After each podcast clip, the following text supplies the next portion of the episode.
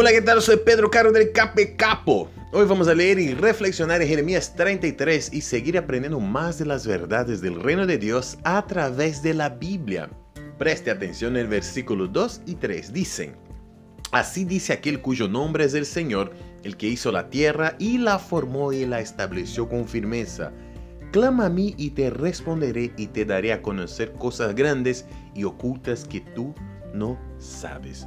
La gran verdad de lo que puede llegar a ser nuestra relación con Dios es que Él se encuentra a disposición nuestra.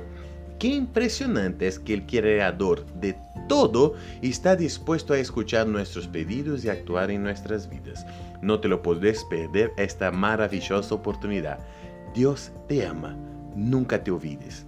Que Dios te bendiga. Chao, chao, chao, chao.